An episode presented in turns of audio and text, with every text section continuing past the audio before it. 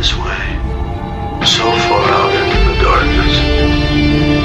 Why couldn't we have brought more light?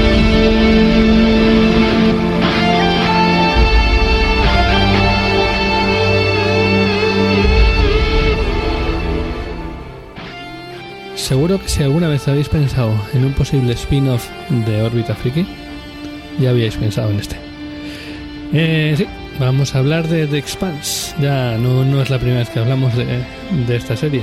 Hemos dedicado ya un par de, episodios a las tres primeras temporadas, pero pues básicamente la quinta no podemos aguantarnos las ganas de, de hablar de Expanse y aprovechando que están echando la quinta vamos a hacer un pequeño resumen de, lo que hay hasta ahora y eh, luego entraremos en detalle de, de la quinta temporada y como siempre está conmigo mi compañero Igor buenas Igor Hola, muy buenas. Sí, y aquí estamos.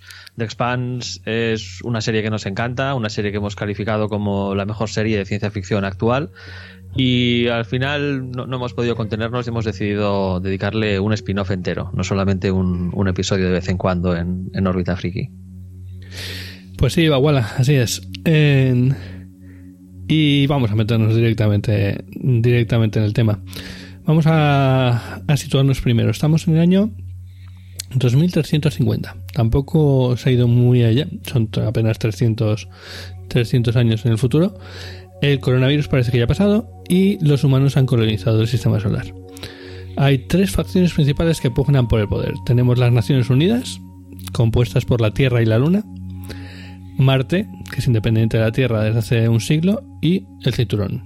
El Cinturón, que es más o menos el cinturón que está entre Marte y, y ¿dónde, Igor? Es el cinturón de asteroides que está situado entre Marte y Júpiter. Sobre todo son asteroides que se han vaciado o asteroides huecos dentro de los cuales han construido colonias y luego estaciones orbitales, algunas pequeñas, de 500, 600 habitantes, otras más grandes, de un par de miles, 3.000, 4.000. Mm. Entonces son eh, como ciudades-estado, prácticamente semi-independientes. Mm. Y además que sobre todo el tema es que proporcionan recursos eh, mineros, prácticamente. Eh, luego tenemos la Tierra, la Tierra que es una sociedad vieja y cansada, poderosa pero envejecida, y que sería como el imperio español en decadencia que ve como sus hijos, en este caso la colonia de Marte y las, los más recientes centurianos, pues como amenazan una supremacía que se daba por eterna. ¿no? Hablamos también de imperio español, pero podríamos decir lo mismo de Europa, a lo mejor. Sí, sería el viejo mundo, ¿no? Amenazado por el poder emergente, que sería el nuevo mundo representado por, por Estados Unidos y en este caso por Marte, ¿no? Marte es, es eso, es el, el, gran poder emergente, una sociedad muy dinámica, centrados todos en, en un único objetivo, que, que, es terraformar el planeta para, para hacerlo habitable. Y, y, poder disfrutar de las comodidades que hay en la Tierra. Es una ciudad, es una sociedad muy enfocada, eh, muy disciplinada, y que la continua amenaza de, del planeta Tierra, de, ese gran poder que está siendo menos pero sigue estando ahí presente, les ha vuelto pues muy militaristas. Es una sociedad con un ejército eh, muy potente, tecnológicamente extremadamente avanzado, más que la Tierra, pero lógicamente eh, bastante inferior en número. Mm. Recuerda un poco a brigadas de espacio en ese aspecto. Sí, y hay, hay, bueno, hay varias obras de ciencia ficción en las, en las cuales esta dinámica se repite bastante. El hecho de que Marte eh, se independiza de la Tierra y se transforma en un poder en sí mismo, ¿no? Pues mm. es, es, un, es algo recurrente, ¿no? El, el, la primera colonia en, en, es casi siempre acaba independizándose del poder central que la estableció. Mm. Y luego tenemos a los centurianos, ¿no? Que hemos dicho antes que han hecho del cinturón de asteroides entre Marte y Júpiter, eh, pues su hogar, ¿vale? Eh, en principio siguen, no, no, son autónomos. Siguen bajo la autoridad de las Naciones Unidas y de Marte. Pero en muchos aspectos actúan de forma independiente. O sea, son un mare magnum de facciones políticas y poderes menores sin una autoridad centralizada. De hecho, eso lo vamos a ver mucho en la quinta temporada. Muchísimo. Y, y luego eh, las condiciones en las estaciones espaciales y, y las colonias de, de, asteroides, o sea, están muy lejos de, ser ideales. Eh, además, el hecho de haber estado en baja gravedad durante generaciones ha provocado adaptaciones en los centuriano, centurianos que hace que, ir a la Tierra o a Marte se les, vamos, se les haga muy cuesta arriba. ¿Ibas decir algo, Igor? No, no, no, digo que, que, bueno, eh, esto hace que incluso en la serie o, o en, en, algunos momentos algunos personajes lo verbalizan, se llega incluso a considerar que, que los centurianos no son humanos, que, que son otra raza, que Mm. la, evolu- la evolución les ha adaptado y que ellos son la auténtica, eh, el, el homo espacial, ¿no? Es- ellos, ellos serían los que tienen que colonizar el espacio porque están adaptados a las condiciones que se encuentran en el espacio. Sí, de hecho, y en la primera temporada se nota mucho más, eh, se hace un esfuerzo mucho más consciente por buscar actores eh, espigados, súper alargados y tal. Sí, esto, esto es algo que en las últimas temporadas se pierde muchísimo.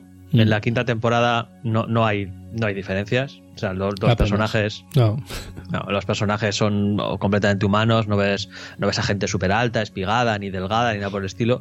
Y si no te dicen en cada momento quién es del centurión o no, o sea, centuriano o, o interiano, pues no, no te das bueno, cuenta. lo lo ves sobre todo, por- eh, al final se ha quedado básicamente en el tema de los, de los tatuajes que llevan eh, en la piel y, y es sobre todo lo que Sí, pero en la, en la primera en la primera y la segunda temporada esto es, es eh, físicamente es muy obvio. Mm. Ves a los personajes, hay un gran intento de caracterización en, en el cual, bueno, ves personajes muy altos, estamos hablando de metro noventa y pico, dos metros, y de, de- incluso con protuberancias óseas y cosas por el estilo. Mm. Entonces eso se nota más sobre todo en las primeras dos temporadas. Sí. Bueno, y además, eh, hablando de, del cinturón, en este, en, en, en este ambiente, el aire y el agua son más preciosos que el oro, obviamente. Ahí son recursos súper escasos. Esto es importante porque prácticamente la única fuente de alimento que hay en, el, en todo el sistema solar es la Tierra. Claro. O sea, lo- Los, los centurianos proveen de minerales a la Tierra, a la industria de la Tierra y de Marte, pero la, la comida, el oxígeno, el agua potable, eh, en su mayor parte proviene de la Tierra. También tienen suministro de agua desde los asteroides de hielo que hay en el propio Centurión, pero lo, que es que, eh, comida no son autosuficientes los centurianos y Marte sí lo sería, pero bueno, mm, un poco por los pelos. Pues sí.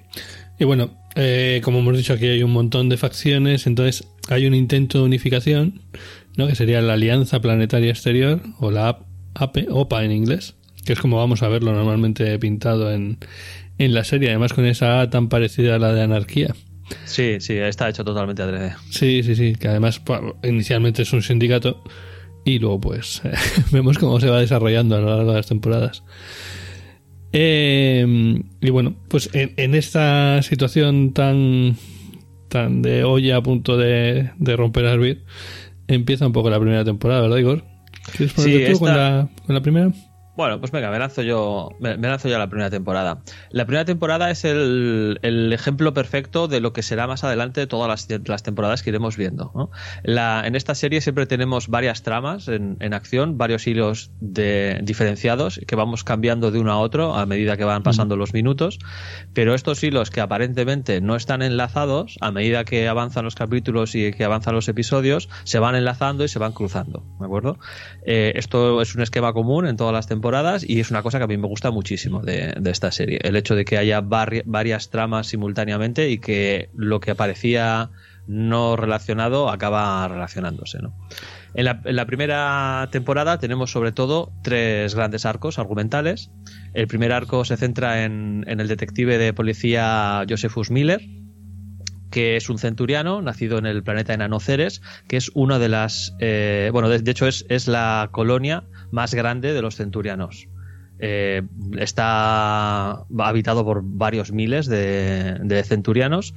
Y bueno, aquí sí que vemos claramente lo que hemos estado comentando antes de una anatomía y un físico muy diferenciado con respecto a, lo que sería un humano de la Tierra. ¿no? Pues este detective de policía, el detective Miller, eh, es contratado para buscar a una joven desaparecida, a Julie Mao. Eh, Este es un trabajo fuera de su trabajo de policía, sino que le, trabaja, le contratan, pues bueno, como, como si fuese un detective privado, a pesar de que es un detective de la policía, ¿no? Eh, la segunda trama eh, estaría en el espacio profundo, inicialmente a bordo del transbordador de hielo Canterbury, que recibe una llamada de socorro de una nave llamada Scopuli. Eh, a pesar de las reticencias iniciales a contestar a la llamada de socorro, ya que bueno, en este ambiente tan hostil que nos presenta The Expanse hay muchísimos piratas espaciales, hay muchas trampas y estas llamadas de socorro normalmente suelen ser emboscadas para que una nave que se acerca a ayudar al final se acaba encontrando pues con varios piratas que les roban la carga, ¿no? Pues a pesar de que inicialmente deciden no, no contestar a a esta llamada de socorro, de socorro el segundo al mando, Jim Holden, tiene un ramalazo de conciencia y acaba contestando a, la llamada de socorro. Y entonces él, junto con Naomi Nagata, eh, Amos Barton y Alex Kamal, toman una, el esquife, una de las naves eh, pequeñas de, del Canterbury, y se dirigen a investigar eh, la nave. ya no me acordaba que Alex era venía desde el principio, no sé por qué. Sí. Casi como que tenía la idea de que se había unido a la tripulación después.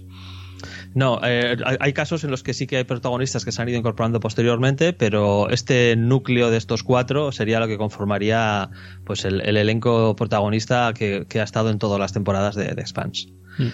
Bueno, el caso es que toman el transbordador, se dirigen a la, nave abandonada y se encuentran con que efectivamente aquello era una trampa. ¿no? Hay una especie de faro que está emitiendo una señal de socorro y Naomi, que es bastante experta en, tecnología, de hecho es, la encargada de mantenimiento del, Canterbury, eh, dice que está hecho con tecnología marciana, con lo cual les hace, les hace pensar que esta emboscada pues, la, han, preparado los marcianos. Mm. Eh, el tercer arco argumental de esta primera temporada nos lleva a la Tierra y vamos a acompañar a la que para mí es el mejor personaje de, todo de Expanse, que es Kristen Abasarala. Fíjate, fíjate que cuando hablamos del primer y segundo temporada, Abasarala pues obviamente nos parecía tal, pero sobre todo estábamos muy flipados con Amos. Y seguimos flipados con Amos, pero Abasarala ha, ha crecido vamos, dentro de la serie. Sí, Avasarala ha crecido muchísimo y bueno, ya, ya lo comenté en, el episodio que dedicamos y de, de hecho yo creo que no me gustó el primer libro, porque esto, esta serie está basada en un libro, porque no está Avasarala, mientras que en la serie sí que está. Mm. Avasarala en los libros aparece en la segunda temporada, o sea, en el segundo libro.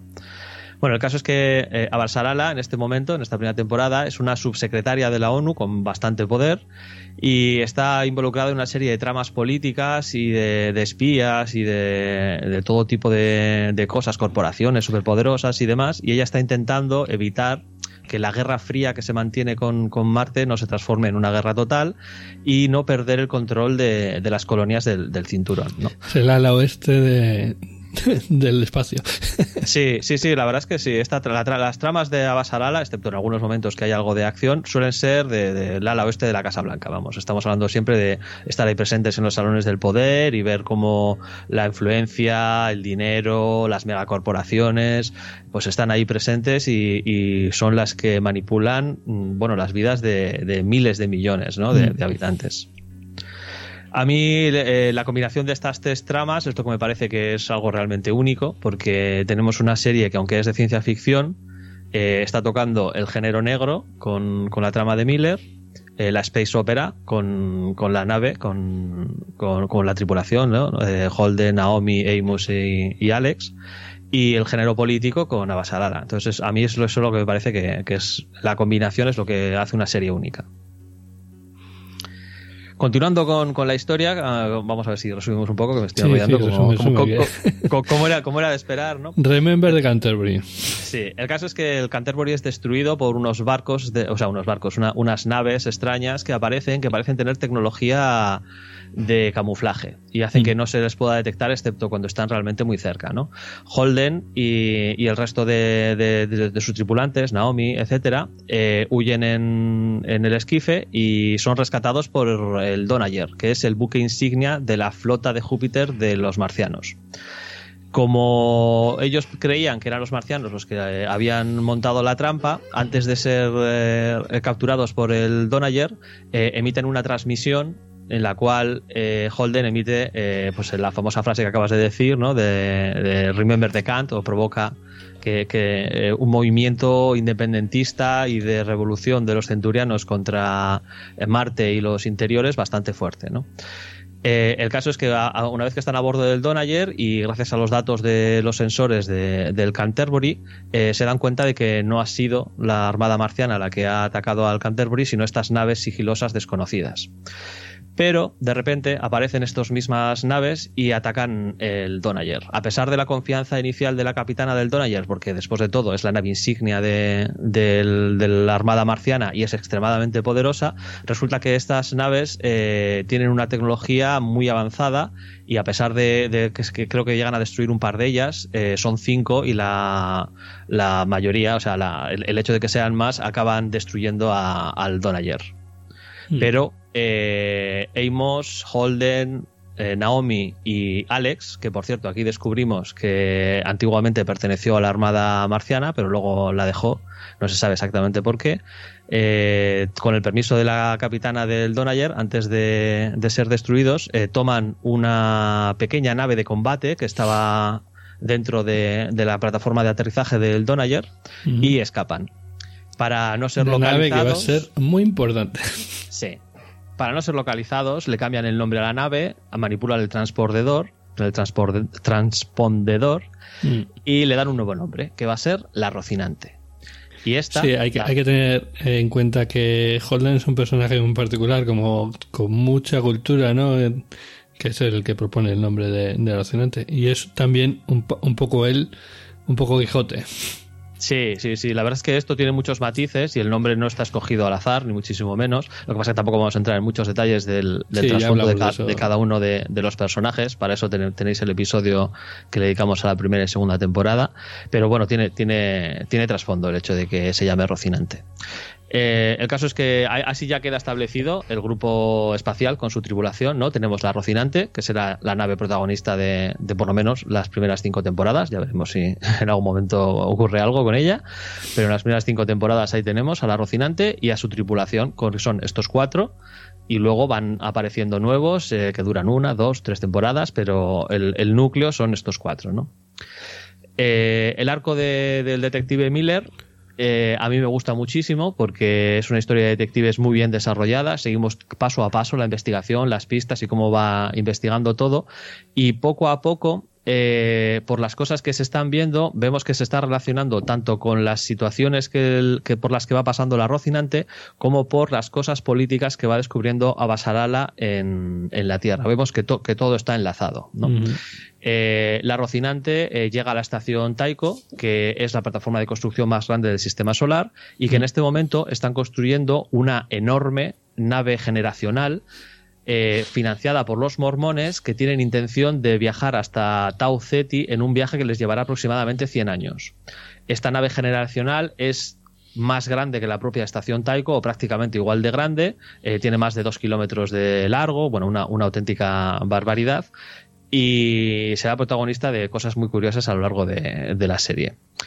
Eh, el comandante de la estación Taiko es Fred Johnson, que antiguamente pertenecía a la Armada Terrestre, pero debido a unas circunstancias que deberíais ver en la, en la serie muy interesantes, se, es bastante. Eh, está muy cercano a los centurianos e incluso lidera una de las facciones de, de los centurianos. Sí, y está muy aceptado también por los centurianos, que es algo complicado. Sí, es complicado. Los centurianos, la verdad es que a lo largo de toda la serie son muy racistas con los eh, terrestres y con los marcianos. Bueno, también hay que tener en cuenta que, digamos, que eh, se les ha tratado muy mal. Sí, sí, se les ha tratado muy mal, sí, sí. Pero el racismo yo lo veo más desde los cinturones hacia los interiores que, al revés. Pero bueno, eso ya son, son cosas de cada uno. Bueno, el caso es que Johnson envía a, la Rocinante a investigar una de estas naves sigilosas que, bueno, por eh, informaciones y demás, eh, han la han localizado, eh, una que esta parece estar abandonada. Eh, llegan hasta la nave, la investigan y descubren una extraña estructura alienígena alrededor del reactor de la nave. Esta estructura alienígena, que llaman protomolécula, eh, en realidad es la gran metatrama que está detrás de todas las cosas que ocurren en esta serie y que a partir de este momento pues será el, motor de, de la trama principal. Por lo menos hasta la cuarta temporada. Sí, eh, bueno, ellos destruyen la nave junto con la, con la estructura alienígena, de la cual parece no quedar nada, pero eh, encuentran unas pistas que uno, uno, de los botes salvavidas de, esa nave eh, falta y parece ser que alguien abandonó la nave y se dirigió al asteroide Eros. Así que siguen, siguen a esta nave por si acaso eh, ha quedado algún resto de esta materia alienígena dentro de ella y, tienen que descubrirlo.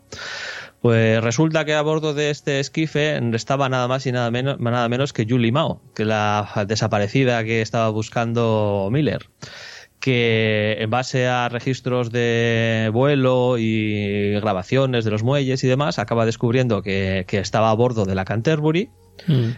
Y no, de la Canterbury no, de, la nave eh, de la Scopuli, la nave que la Canterbury supuestamente fue a, fue a ayudar. Mm, mm.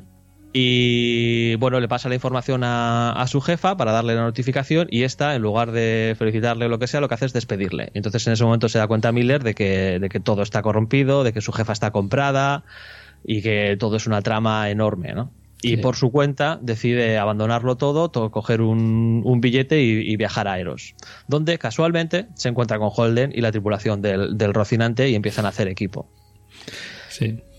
Que bueno, la, hablamos de ello en el episodio, la relación de Holden y de, de del detective no es la mejor del mundo. no, no.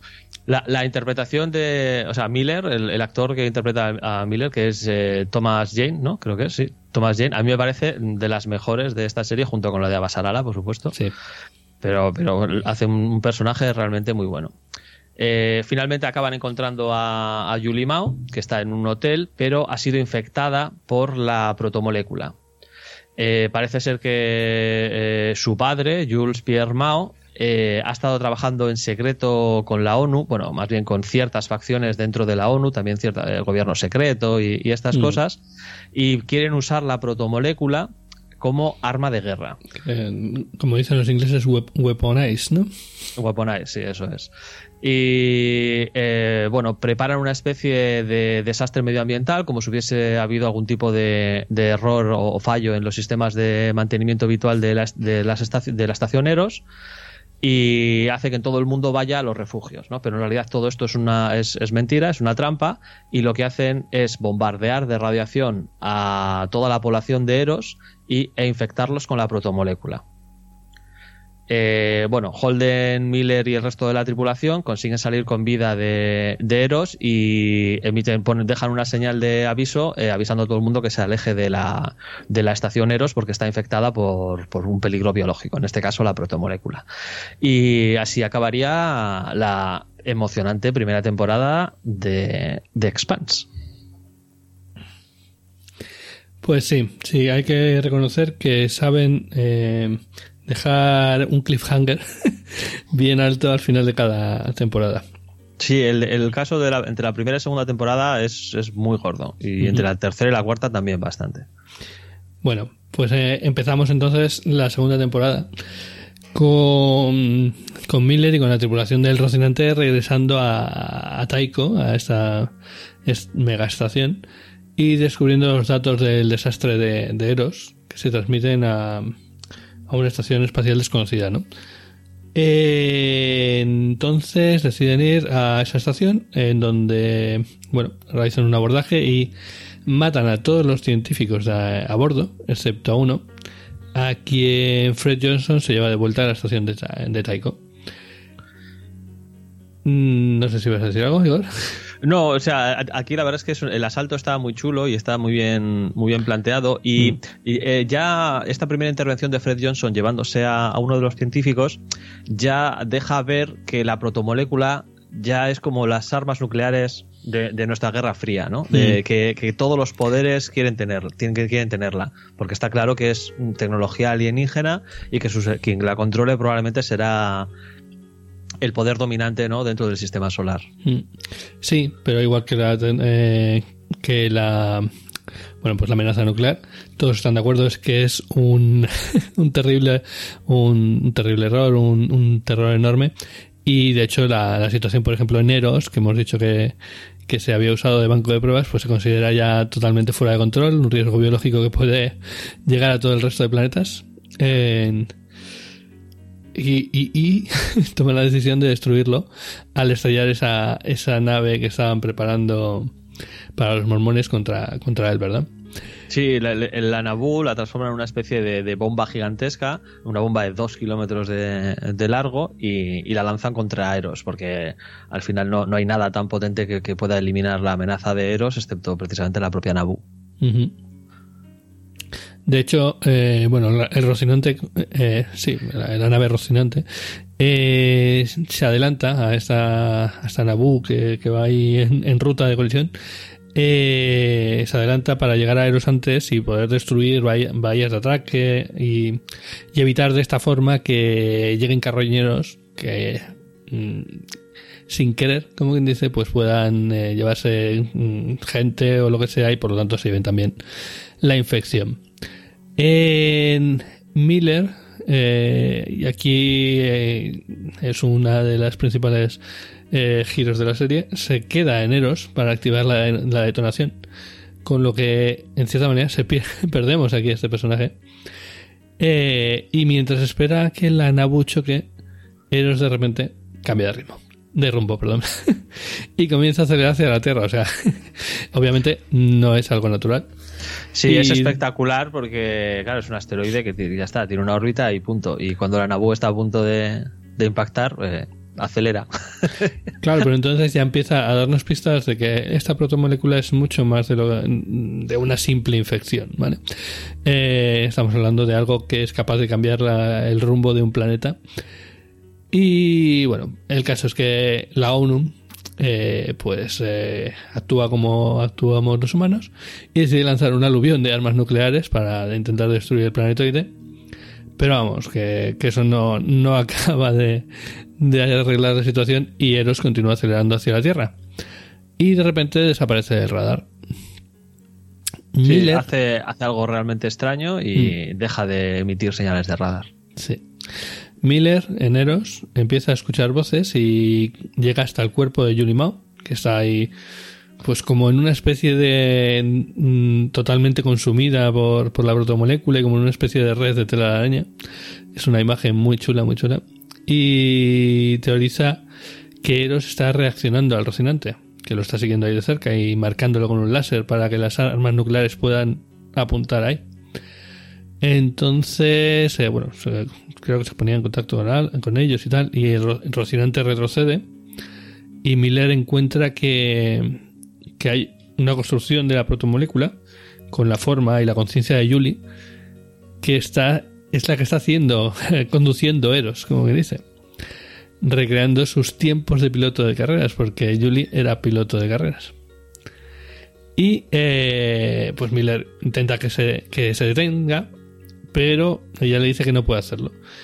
Por lo que en vez, eh, al final llegan a una especie de acuerdo en el que deciden que en vez de eh, volar la Tierra, pues pueden llegar a Venus, o sea, podría chocar contra Venus, como quien dice que está deshabitado. Y es lo que ocurre. Eh, Eros acaba estrellándose en Venus y la, la ONU recupera la mayor parte de su arsenal nuclear menos una pareja que Fred Johnson decide robar como seguro. O sea, Fred Johnson... Eh, está todo. Fred Johnson está todo. No ha llegado donde está porque sí. Exacto. Es un personaje muy chulo. Sí. Y bueno, eh, la tripulación de la Rocinante, que sigue teniendo una muestra de la protomolécula, decide destruirla. Pirum, Naomi la esconde en un misil que deja atrás flotando en el cinturón de asteroides just in case, ¿sabes? por si acaso. No Sí, por si acaso. Esta, es una decisión que toma ella sola y es algo que, bueno, veremos en, a lo largo de la, de la serie varias veces, ¿no? Que, a pesar de que muchas veces toman decisiones en conjunto la tripulación, luego por detrás, pues Naomi tiene su, no su agenda, sino su, su firme opinión, ¿no? Y si está en desacuerdo, aunque haya perdido la votación, pues mm. bueno, suele hacer lo que ella piensa que hay que hacer. Sí, hay que tener en cuenta que Naomi es una cinturiana. Eh, que además estuvo muy involucrada con, con todos los eh, las reivindicaciones de los cinturianos, pero que también ha tenido una vida bastante eh, complicada y bueno, pues mm, tiene ahí una mezcla que hace que sus decisiones pues sean bastante volubles a veces. Sí, esto no, lo hemos comentado porque bueno, tampoco vamos a entrar en detalles porque ya, lo hicimos en el, en el, episodio, ¿no? Pero la tripulación de la Rocinante está chula porque Holden es terrestre, eh, Naomi, eh, Naomi es centuriana, eh, Alex es marciano y Amos es un terrestre que ha vivido una gran parte de su vida en el cinturón. Entonces es una mezcla total de, de todas las sociedades y razas que existen dentro del sistema Sí, solar. bueno, y Amos es Amos, o sea, es su propia raza. Eh, vale, bueno, seguimos, ¿vale? Eh, mientras tanto, hay un incidente en una instalación agrícola que hay en la luna de Júpiter, Ganímedes. Está muy chulo todo el tema de las instalaciones agrícolas y tal, porque como has dicho al principio, la única que tiene recursos de, eh, para alimentar al, al universo, ah, bueno, al universo, a la galaxia por lo menos, eh, al sistema solar, es eh, la Tierra, pero se ve que se están intentando hacer alternativas, ¿vale? Exacto, pre- precisamente Ganímedes es el gran experimento para intentar eh, generar alimentos fuera de la Tierra, de manera Mm. estable, continua y, y sostenible. Sí, al principio parece que es simplemente, bueno, simplemente, que se trata de, de un estallido de las tensiones entre la Tierra y Marte, pero luego se descubre que en realidad es una prueba de un híbrido de protomolécula humano que ataca y mata a todos menos a un miembro de un pelotón de, de los eh, marines espaciales. los marines marcianos. Que es el sargento de artillería Bobby, Bobby Draper. Que vamos, va a ser muy importante en, en la serie. Sí, eh, se introduce aquí en esta segunda temporada y, y ya será un protagonista por lo menos hasta la quinta. Mm. Andrew Daves, que es considerado el padre de la OPA, recordemos estos eh, esta facción terrorista de, de los centurianos, secuestra al científico principal responsable de la protomolécula, con lo que debilita la posición de Fred Johnson dentro de, este grupo. Eh, como veis, hay mucha, mucha política. Eh, y mientras tanto, en la Tierra nos enteramos de que el subsecretario de la ONU, Sabadir Enright, vaya nombrecito, eh, estaba trabajando con Jules Pierre Mao, el padre de, de Julie Mao, para desarrollar pues esta, este arma con la moto- protomolécula. Pero que, eh, bueno, pues ah, tuvieron un desacuerdo y al final Mao le traicionó eh, y le ofreció la protomolécula a los marcianos. Y Ganímedes, lo que hemos hablado de que en Ganímedes hubo un, un, un ataque, es una demostración de ventas para la República del Congreso de Marte. Pero como no quieren que la Tierra lo sepa, aceptan una conferencia de paz y culpan a Bobby Draper de todo. O sea, a la única que ha sobrevivido parece que... La, típico. la- la acusa pues de ser de gatillo fácil y de haber empezado a disparar a, a las tropas de la ONU pues sin, sin provocación. ¿no? Exacto, bueno, el típico eh, intento de hombre de paja.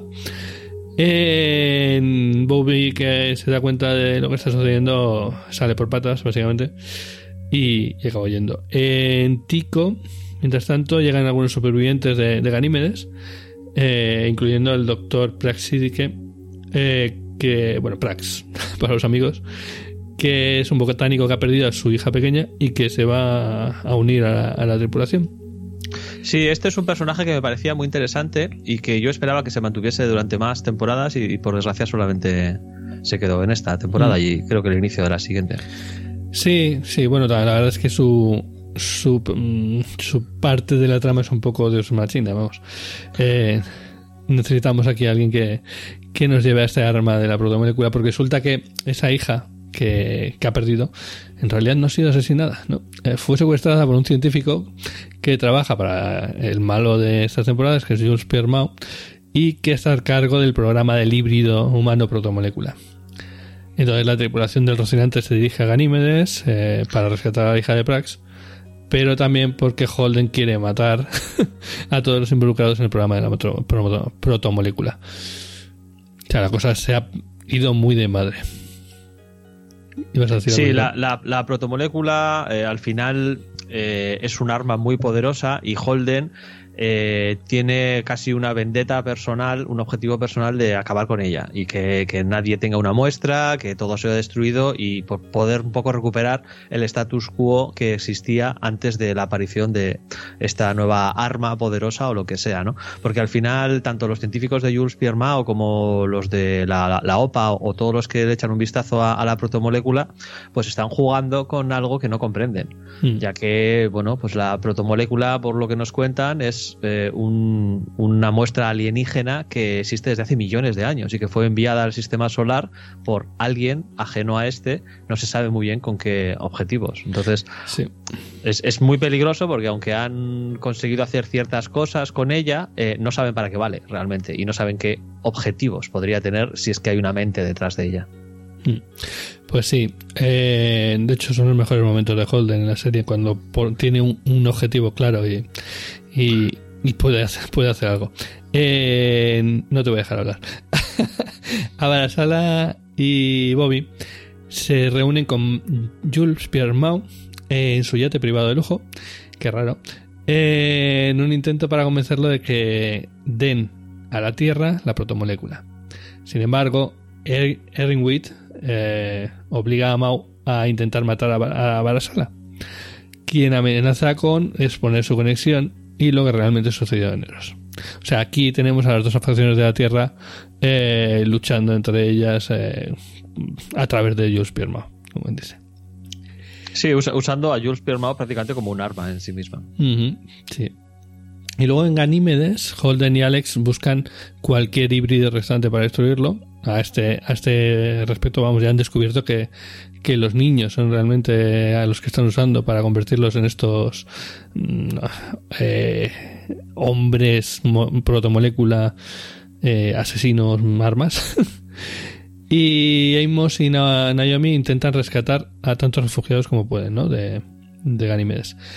Y en Venus, las naves de Marte y de la Tierra, eh, que son enviadas para investigar más a fondo el impacto de, de Eros, se desintegran de repente cuando se acercan a la superficie del planeta. Y claro, obviamente todos los que están dentro mueren al verse expuestos al espacio exterior. Sí, es una, es una imagen muy espectacular porque la- la- las naves eh, se descomponen, o sea, se, se- como desatornillan todas las placas, de todo, se suelta todo, se deshace Mm. todo, incluyendo los humanos, ¿no? que es como que se descompusiesen en, en todo lo, lo que compone eh, cada máquina, ¿no? que, incluyendo la máquina humana. Mm. Es una imagen espectacular. Sí, sí, es. eh, y bueno, esa es eh, cuando ves la serie dices, ¿What the? ¿Qué ha pasado aquí? Pero luego ya vas entendiendo que es mm, tiene que ver mucho que ver con la protomolécula, obviamente.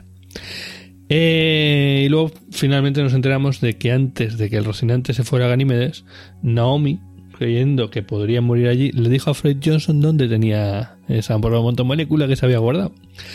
Just in case. Y, y Fred entonces envía a su oficial de confianza, eh, Drummer. No sé si en castellano lo habían traducido. Camina Drummer, o sea, es tamborilero. Sí, pero bueno, es Drummer. Para rescatar la nave Naboo eh, para los cinturianos y sintiendo que necesitaban un, un símbolo, ¿no? Para ahora que tienen la protomolécula y, y en consecuencia un asiento en la mesa. O sea, son una fuerza importante dentro de del sistema solar. Sí, entre que tienen la única muestra conocida de la protomolécula y, y la propia nave Naboo, que, que, bueno, pues es una impresionante nave de más de dos kilómetros de longitud, pues bueno, entre estas dos cosas, pues podrían, podrían tener un, un cierto poder, ¿no?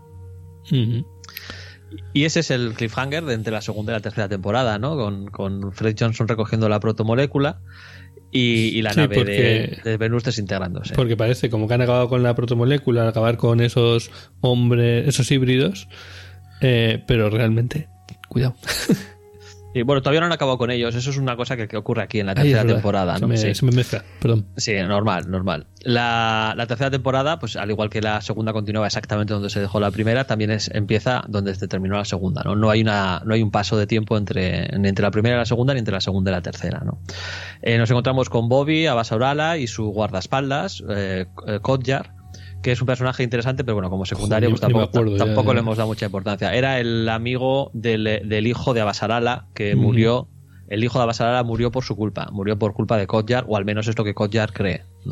Y por eso le tiene una lealtad eh, absolutamente férrea a Basarala porque cree que le debe la muerte de su hijo, ¿no? Cree que su hijo murió por su culpa y entonces está dispuesto a hacer cualquier cosa que a Basarala le pida. Eh, el caso es que los tres son, son atrapados por los hombres de, Jules Pierre en, en su yate privado Pero finalmente, tanto Bobby como Abasalala eh, logran huir con una grabación de Airwright eh, confesando todo, ¿no?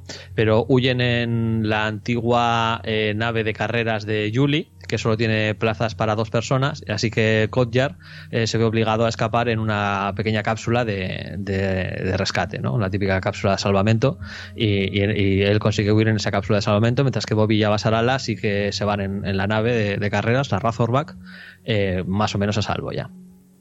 Eh, consiguen contactar con la, Rocinante y se reúnen pues con, nuestros eh, protagonistas, ¿no? con Holden, Naomi, etcétera, etcétera. Eh, Enright envía al almirante de, la ONU Nigoyen en, el, en un acorazado de la ONU, el Agatha King, para volar a Io y recoger la protomolécula de Jules Pierre Mao. ¿no? En IO es donde tienen la base de investigación. Ganímedes era como el experimento, pero la base de investigación de los híbridos está en IO.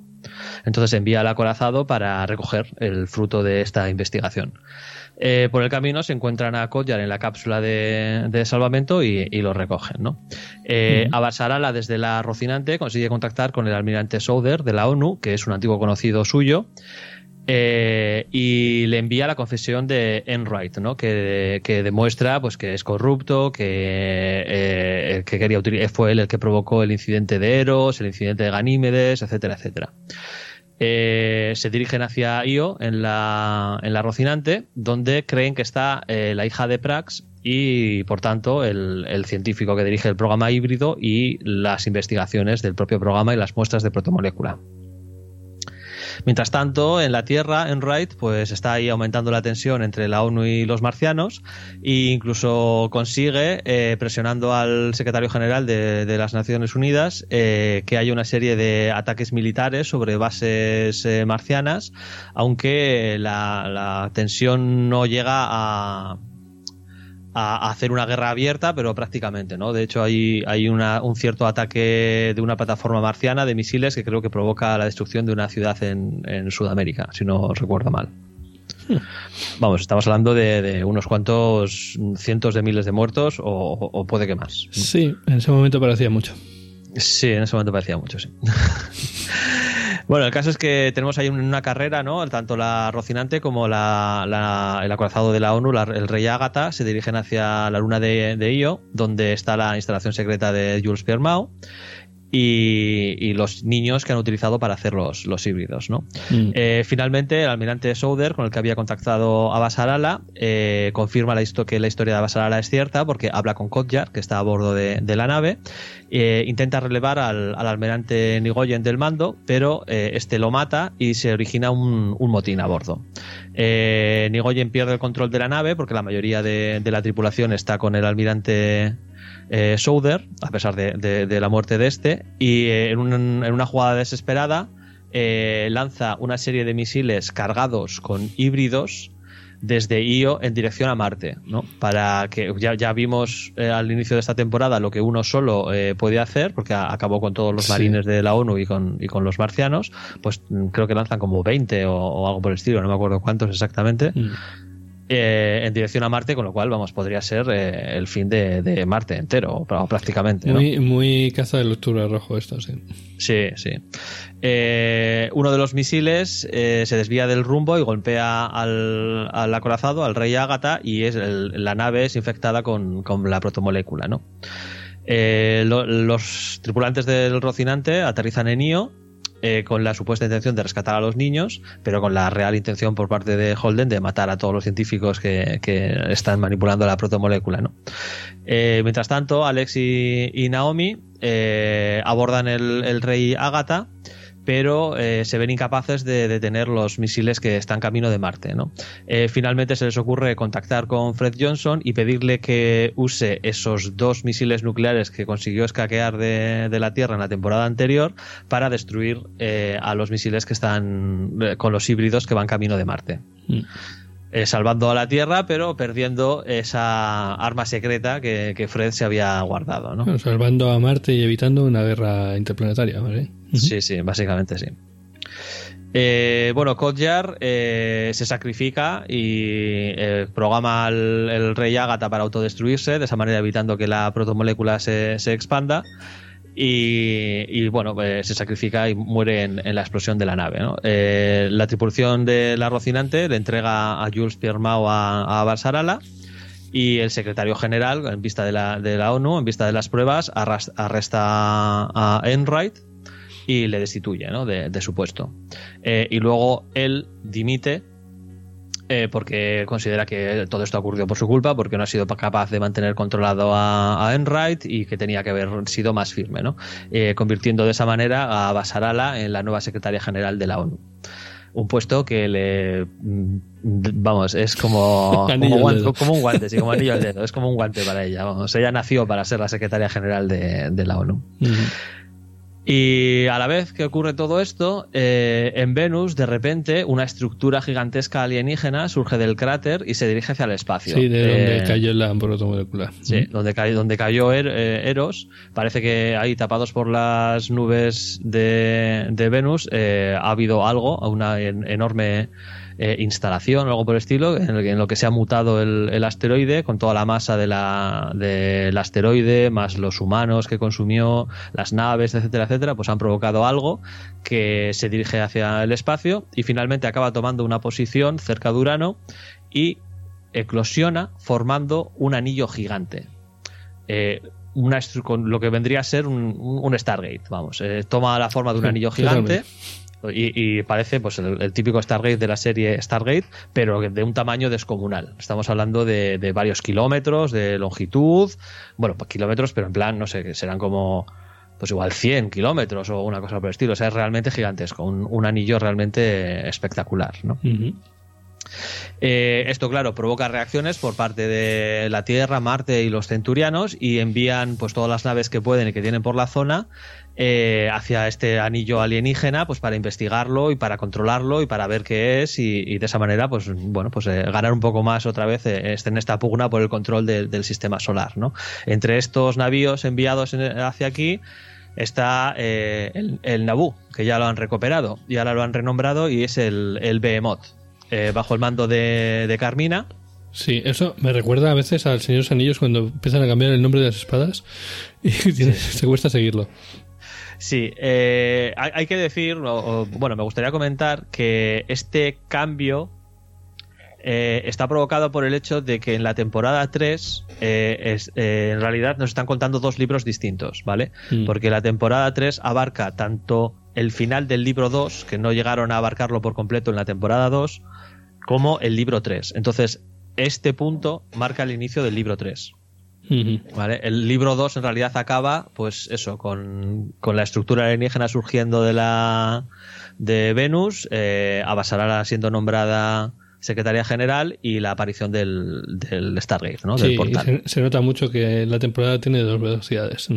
Sí, se nota muchísimo y además eh, esto es como un reinicio porque cada, eh, aunque en los otros casos mm, había una continuidad directa entre el final de temporada e inicio y, todo iba continuado, aquí han pasado creo que son, eh, no sé si eran 18 meses o una cosa así entre el, el final de, o sea, entre el hecho de que surge el portal y, lo que nos encontramos ahora, ¿no? Entonces ya, ya nos... Hay, eh, recordamos a, nuestros oyentes que en The Spans eh, más o menos se siguen las leyes de la física, todo lo posible, y transportarse a según qué sitios lleva tiempo.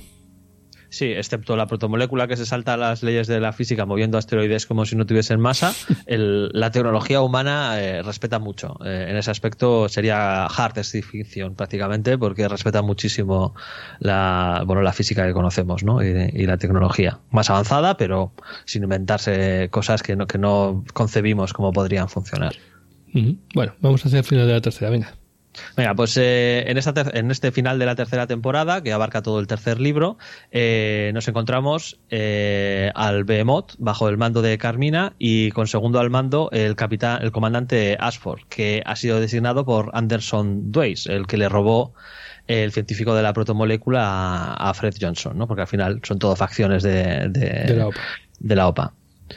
Eh, en, estos buques de la Tierra, de Marte y del Cinturión que, están en las afueras, en la parte exterior del, anillo, pues bueno, hay una, explosión que acaba con varias de las naves y eh, destruyendo varias naves de, la ONU. Eh, esto es reivindicado por, unos terroristas eh, de los centurianos. Eh, y bueno, eh, hace que la relación entre las tres facciones, pues una vez más, ¿no? Se vuelve a tensar. Esto es algo que está ocurriendo continuamente a lo largo de, todas las temporadas y que bueno, estamos viendo que a pesar de que hay momentos de una cierta tregua y una y pausa, pues las tensiones entre las tres facciones son continuas y en todo momento parece que va a estallar una guerra a lo largo de todo el sistema solar. Holden empieza a tener visiones de Miller, eh, se le presenta como si, como si fuese una persona normal, ¿no? Le ve al lado de él eh, y eh, es Miller, pero no lo es, porque hay cosas que sí que parece que es Miller, pero hay otras cosas que le dice que, son bastante alienígenas, ¿no? Como si no, como si fuese Miller y no lo fuese a la vez, ¿no? Al igual que que cuando el propio Miller habló con Julie, esa forma de la protomolécula con la que se encontró, que tenía esa construcción de la protomolécula que tenía la forma de Julie, era la conciencia de Julie, pero a la vez no lo era, ¿no? Era algo más. Pues este, este Miller que Holden se encuentra en su cabeza, pues mm, es también esa extraña mezcla, ¿no? Le dice que, que, tiene que atravesar la puerta, ¿no? Eh, a estas alturas ya ha habido varios que han intentado atravesar el, portal, pero han, muerto. Al atravesar la puerta, pues hay una especie de, explosión o cosas extrañas que hace que mueran y se destruyan las naves que atraviesan la puerta. Sin embargo, siguiendo las precisas instrucciones de Miller, eh, logran atravesar la puerta. La clave está en que hay que atravesarla a muy baja velocidad, mientras que todo, todo, el resto de naves lo había intentado a velocidades muy altas y sin embargo hay que atravesarla muy lentamente y cuando entran al interior del portal se encuentran en una especie de, espacio vacío, espacio neutro, ¿no? Una especie de espacio interior eh, en el cual no hay nada excepto un, bueno, es una especie de círculo, bueno, círculo no, eh, una esfera, Sí, es una especie de esfera perfecta, ¿no? Em, de, miles de kilómetros. Y en el centro de, esta esfera de espacio vacío hay una construcción alienígena, una especie de, estación. Mm. Eh, eh, siguiendo las instrucciones de Miller, eh, Holden se lanza con la Rocinante para investigar esta estructura alienígena y detrás de él pues viene todo el resto de, las naves que estaban en el exterior, ¿no? La Behemoth atraviesa el anillo, las naves marcianas también, las naves de la ONU también. Una vez, una vez que ya descubren que el tema es la velocidad, lo que se ocurre, lo que, en lo que acaba esto es en una carrera de caracoles. Sí, sí, sí, porque claro, no pueden ir muy rápido porque entonces eh, no pueden atravesar el portal, pero todos quieren ir lo más rápido posible porque... Y, una vez dentro también tienen que mantener esa velocidad, ese es el tema. Hay, que ir despacito, sí. Mm. Eh, el caso es que eh, Holden llega hasta la estación y siguiendo las instrucciones de, de Miller le dice que la estación está apagada pero hay que activarla, ¿no?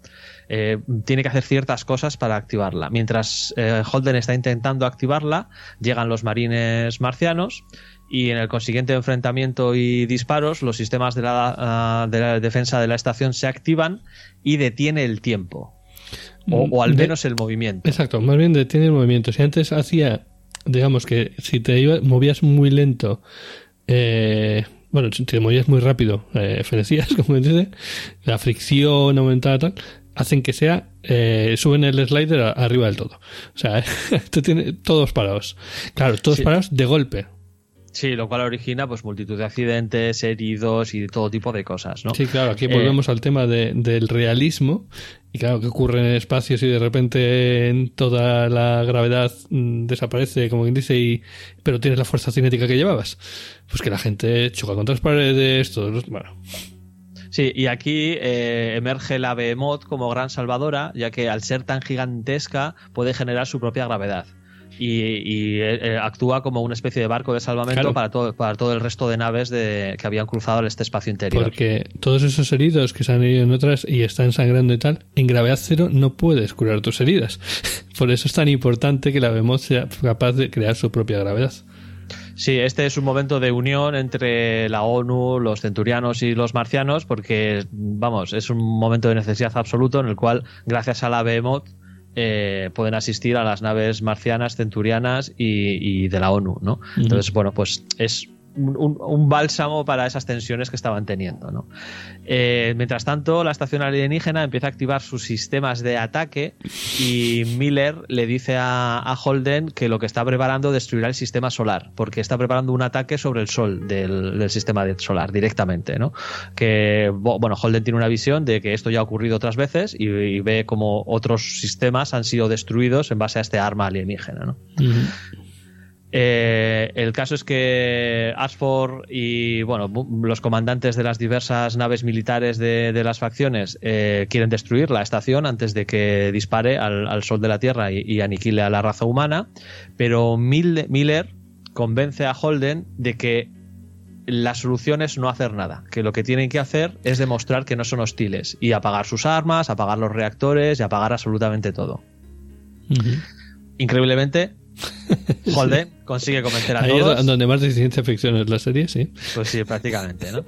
Eh, consiguen convencer a todos, apagan sus reactores y la estación, mm, no detectando enemigos, desactiva el ataque sobre el sol del sistema, sobre el, sobre el sol, nuestro querido sol, y en su lugar activa sus funciones. Y activa miles y miles de portales iguales al, que han entrado todas estas naves a este espacio interior, desvelando que esto es una especie de estación de paso y que el anillo alienígena ha dado acceso a probablemente miles y miles de estrellas. Cada una de estas puertas de enlace da acceso a un sistema solar diferente, muchos de ellos con mundos eh, probablemente habitables, y nos encontramos aquí en el final de la tercera temporada con que la humanidad finalmente tiene acceso a las estrellas.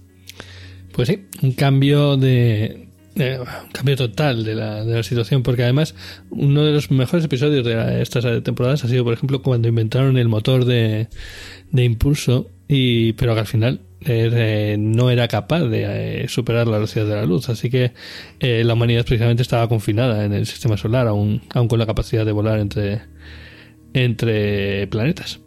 Sí, precisamente la Naboo sirve como excusa para, para explicarnos que, la humanidad no puede viajar a otros mundos más a, una velocidad, pues eso, instantánea ni nada por el estilo, como en Star Trek, ¿no? Porque te dicen claramente que la Naboo es una nave generacional y que la idea es que el viaje dure 100 años y que sean, pues, los nietos de los tripulantes originales los que lleguen hasta Tau Ceti, ¿no? Correcto. Entonces, eh, tenemos aquí un game changer, un cambio de juego total. Eh, vamos con la temporada 4 y eh, cambia mucho la temporada 4, ¿vale? Porque la humanidad tiene acceso a todos estos miles de mundos ahora a través de los portales del anillo. Y claro, la estación Medina, que antes era la nave Bemut, que antes era la Nebu, ejerce como estación de paso, o sea, se acaba de convertir en una especie de Babylon 5. Eh, totalmente, pero totalmente. es como una especie de, de, mm, embajada eh, de, de tierra libre entre los tres.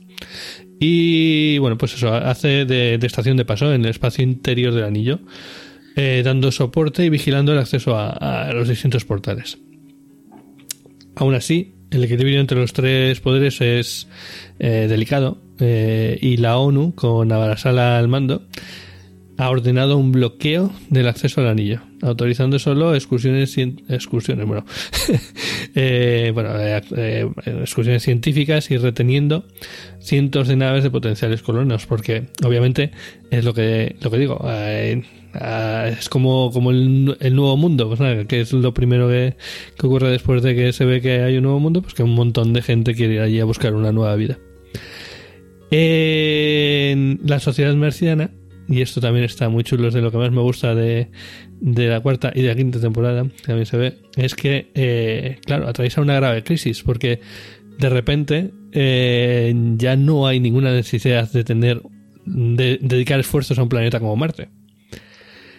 Esta parte a mí me parece chulísima, las consecuencias lógicas de la apertura del anillo. Es espectacular como, como se lo han currado para, para que tenga sentido, ¿no? Un cambio, un, game change, ¿no? Un cambio de juego como esto. Aparece un anillo alienígena que nos da acceso a miles y miles de mundos y supone un cambio brutal en la sociedad marciana, porque claro, estaban todos orientados a terraformar Marte, y dices, ¿para qué vamos a terraformar Marte si, si hay mundos habitables ahí, ahí al lado, ¿no? Claro, terraformar Marte en cientos de años, no, me voy a... y en dos años llego a un planeta, o mucho menos, llego a un planeta habitable perfectamente preparado. Eh, bueno, el caso es que una nave centuriana lograba burlar este bloqueo y atraviesa un portal encontrando un mundo habitable. Eh, Ilus, creo que es Ilus, perdón, y lo reclaman como propio. Entonces, la ONU, pues claro, manda una nave colonizadora oficial a ese mundo, lo que origina problemas y conflictos. Eh, porque la nave colonizadora tiene un aterrizaje eh, bueno, perdón, un accidente, así con comillas, eh, durante el aterrizaje, ¿vale? Y claro, ¿quién va a venir a resolver el tinglado? Pues Holden, nuestro Quijote, que a Barasala le, le pide que, que vaya a Ilus a negociar entre los colonos centurianos y los enviados de la ONU. Y bueno, pues Holden acepta sin decirle que él continúa todavía, después de que todo lo que ha ocurrido en el anillo, él continúa teniendo visiones de Miller, que le impulsa a investigar las estructuras alienígenas que hay en Ilus. O sea, porque, vale, si hay un planeta nuevo, hay mm, genial, pero hay, hay un enorme una enorme construcción con forma de, de cuerno que nadie sabe qué qué- qué es, ni hay forma de entrar, ni nada. Bueno, aparte de eso, Abasala tiene sus propios problemas con... Claro, tiene una política conservadora con respecto a los portales y ahí tiene a todo el mundo deseando pasar a través de ellos. Entonces tiene que enfrentarse a las inminentes eh, elecciones a secretario general y su rival, su rival Gao precisamente está abiertamente a favor de, de colonizar esos planetas y más poder para la Tierra. Bueno, Bobby, mientras tanto, descubre que la situación en Marte, claro, mm, lo que hemos dicho, ha perdido ya gran parte de su importancia y entonces se ha creado, lo que eh, Marte era una potencia militar, pues se ha creado un mercado negro de venta de armas militares. Algo impensable, pocos meses antes, pero claro, ha cambiado mucho la situación. Ashford y Carmina empiezan una caza de los centurianos responsables de los ataques terroristas y eh, destruyen varias naves colonizadores de los interiores. Entonces, Holden, guiado por Miller, reactiva sin querer una de estas estructuras. Sin querer.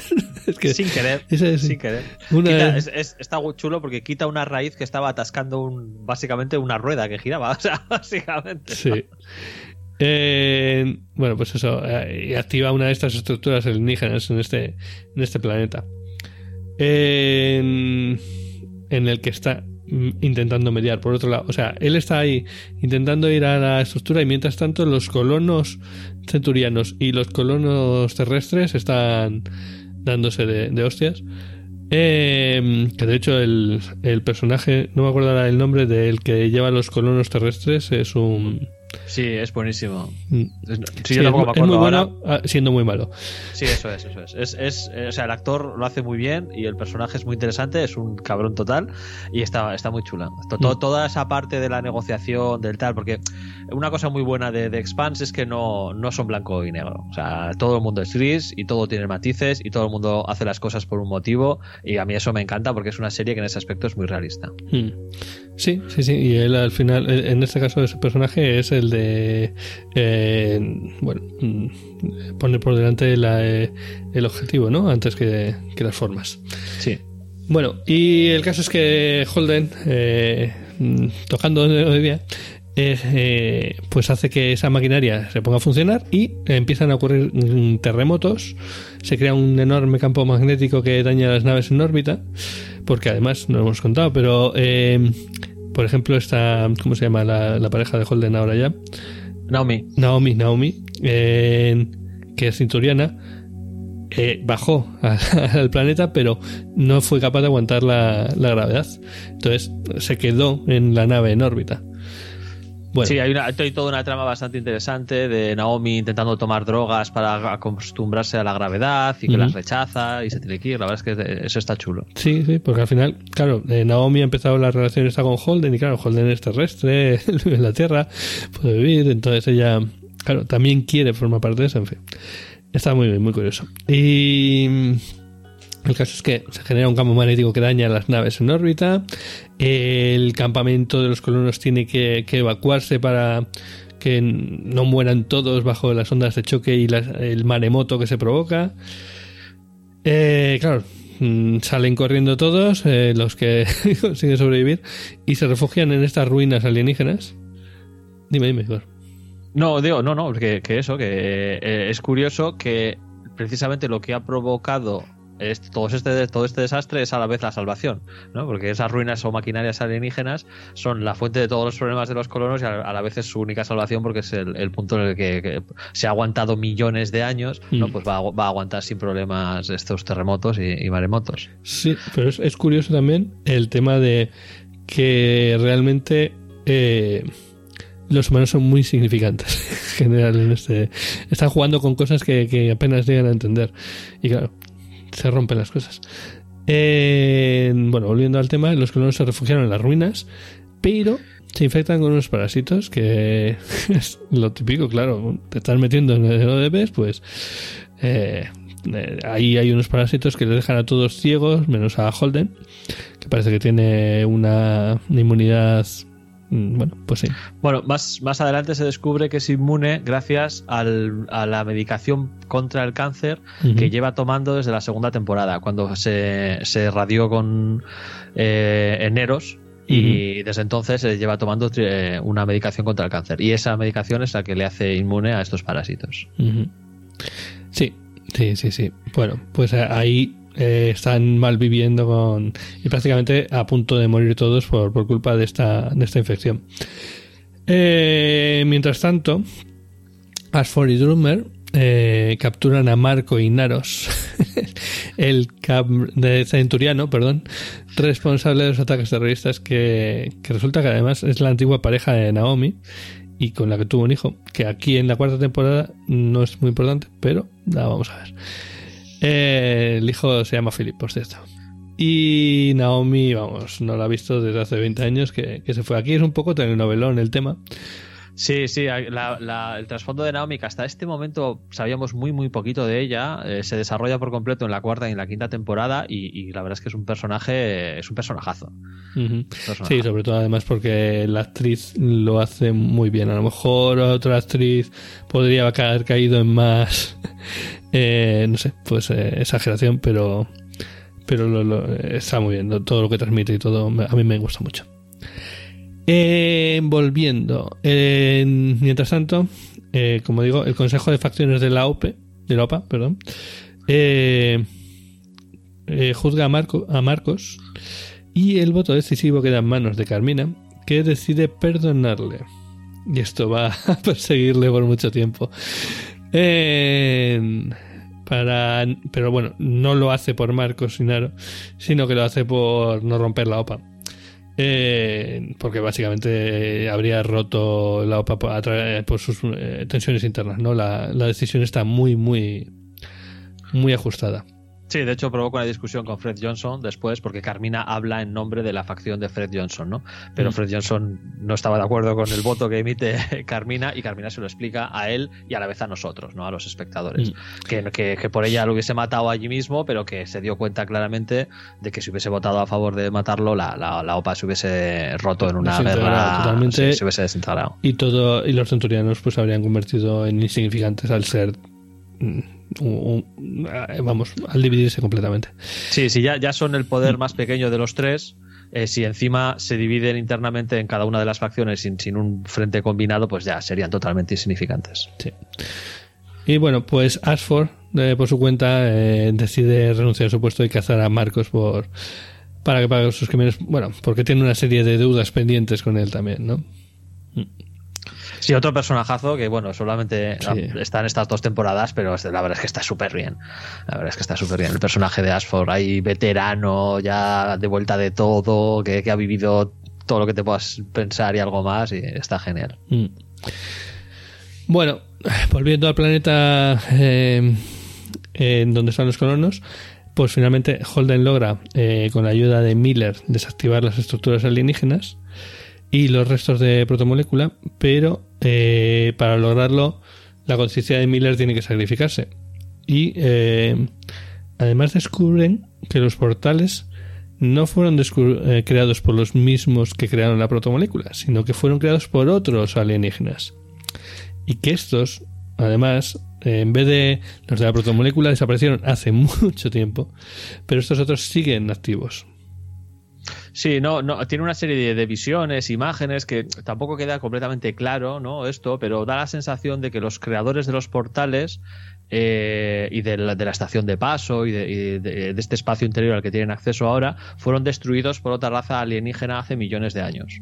Y que esa otra raza alienígena puede ser que siga activa. Porque bueno pues Miller dice que, que, ha sentido algo que ha entrado en contacto con una conciencia y que está hambrienta y buscando y tal Sí, sí, básicamente eh, están planteando que hay un enemigo exterior mucho más poderoso, pero como solo lo ve Holden. eh, bueno, y ya eh, finalizando, Abarasala en la Tierra pierde las elecciones, claro, obviamente, eh, y debe renunciar al poder, y la ONU apuesta por una política expansionista. Claro, eh, Bobby, por otro lado, acepta una oferta de trabajo de Abarasala para mm, investigar sobre el tema de, la corrupción en la sociedad marciana, esas eh, contrabando de armas que está ocurriendo. Y Ashford, por su cuenta, encuentra a Marco Sinaro, pero es derrotado y asesinado en uno de los momentos más eh, memorables de, de, la temporada. Y, eh, pero sin el conocimiento de Marco Sinaro, consigue grabar la conversación en donde Inaros le cuenta su plan de lanzar sobre los planetas interiores unos asteroides camuflados con tecnología marciana comprada en el mercado negro. Esa tecnología que hace invisibles a las naves. Sí, ese es el cliffhanger entre la cuarta y la quinta temporada. Y con esto finalizamos el resumen de las primeras cuatro temporadas de, de Expanse. Y si habéis llegado hasta aquí, tenéis mucho mérito. eh, y bueno, tampoco vamos a, a, a daros más la data. Eh, ya sabéis que podéis eh, comentar con nosotros en el grupo de, de Telegram, en arroba orbitafriki y en Twitter en arroba orbitafriki. Y a partir de aquí, pues empezaremos con la quinta temporada, ¿verdad, Igor? Sí, entraremos ya más en detalle, en los, en, más en los capítulos y daremos nuestra opinión y demás. Este, este episodio quería ser pues, un, un, resumen para la gente que quiera ponerse al día con The Expanse y que no había visto las cuatro primeras temporadas, ¿no? Sí, pero bueno, básicamente, resumiendo muy, eh, muy rápidamente, eh, ha venido unos extraterrestres, han traído una molécula que, que hacía mucho daño, luego esa otra molécula se eh, convierte en un, en un montón de portales y esos montón de portales nos dan acceso a, un, a otros planetas, eh, se monta el lío y al final los centurianos lanzan unos asteroides contra la Tierra y contra Marte, teóricamente. Y hasta ahí. Exacto. Vale, y para eso nos hemos tirado una hora. Vale. Venga, Igor, seguimos Venga. en el siguiente. Hasta, Hasta el próximo episodio.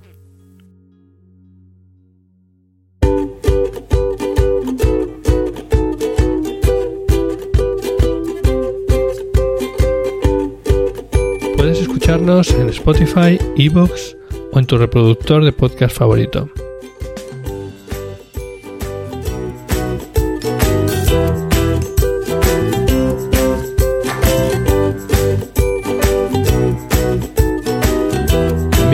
Encontrarnos en Twitter, Instagram o Facebook.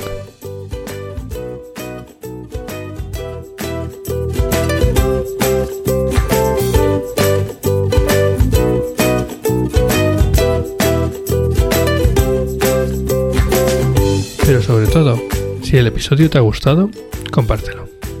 Es lo que más ilusión nos hace.